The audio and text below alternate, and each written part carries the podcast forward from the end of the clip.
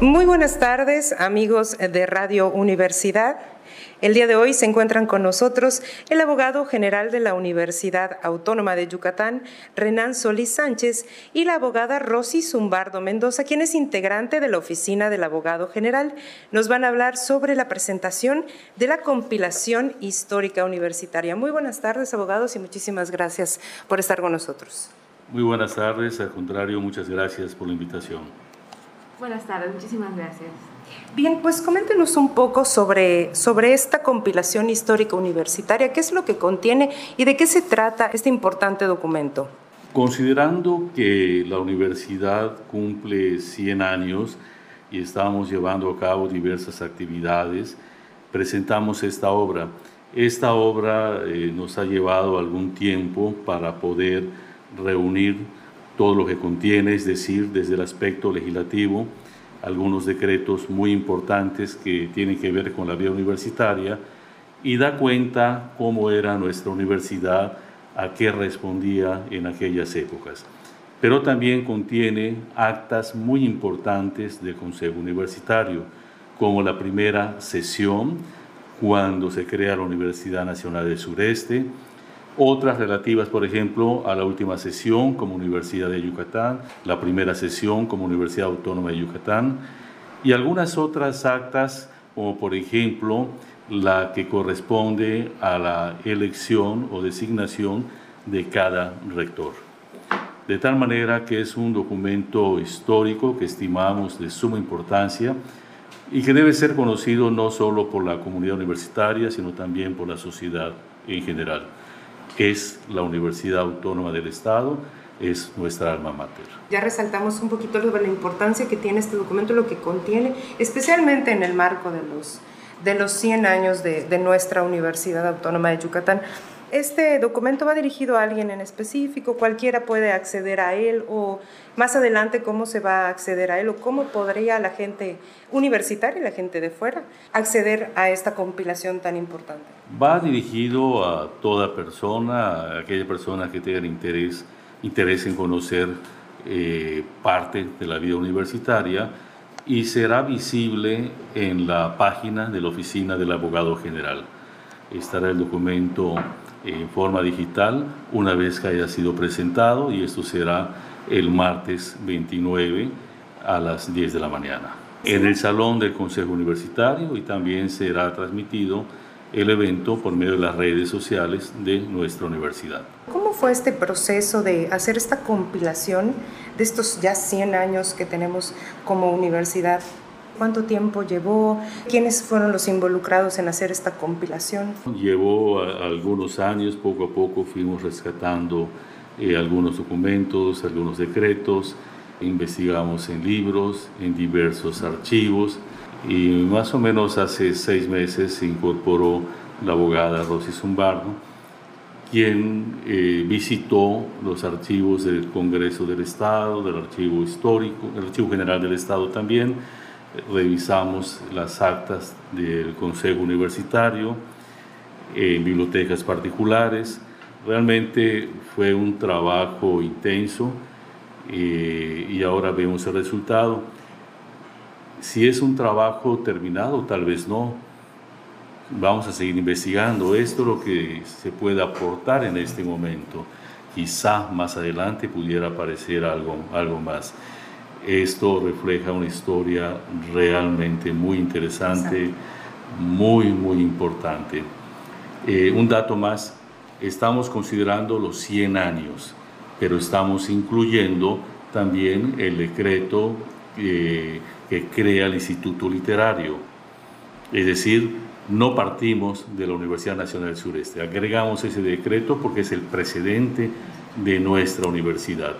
Y vale la pena comentar que también incluimos la iniciativa presentada por el diputado Felipe Carrillo Puerto en 1918, una iniciativa que fue discutida en el seno del Congreso del Estado, aprobada y enviada al Poder Ejecutivo para su promulgación.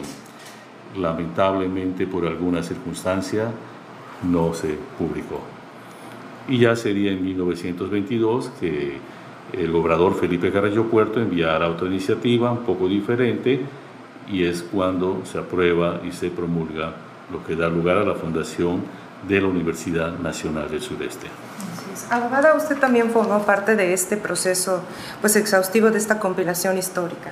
Es correcto. Como comenta el abogado, realizar esta investigación eh, considero fue de bastante provecho, ya que tuve a la mano documentos históricos, principalmente el decreto de, de 1922, cuando se crea la Universidad Nacional del Sureste, marca la pauta de los 100 años de nuestra universidad como comentaba usted, abogado, 100 eh, años se dice fácil, ¿no? O sea, es, una cifra que se dice muy fácil, pero conocer la historia de la, universidad es de suma importancia porque no solo es importante pues para nosotros los universitarios, sino para la historia también de toda la, península que alberga esta gran casa de estudios.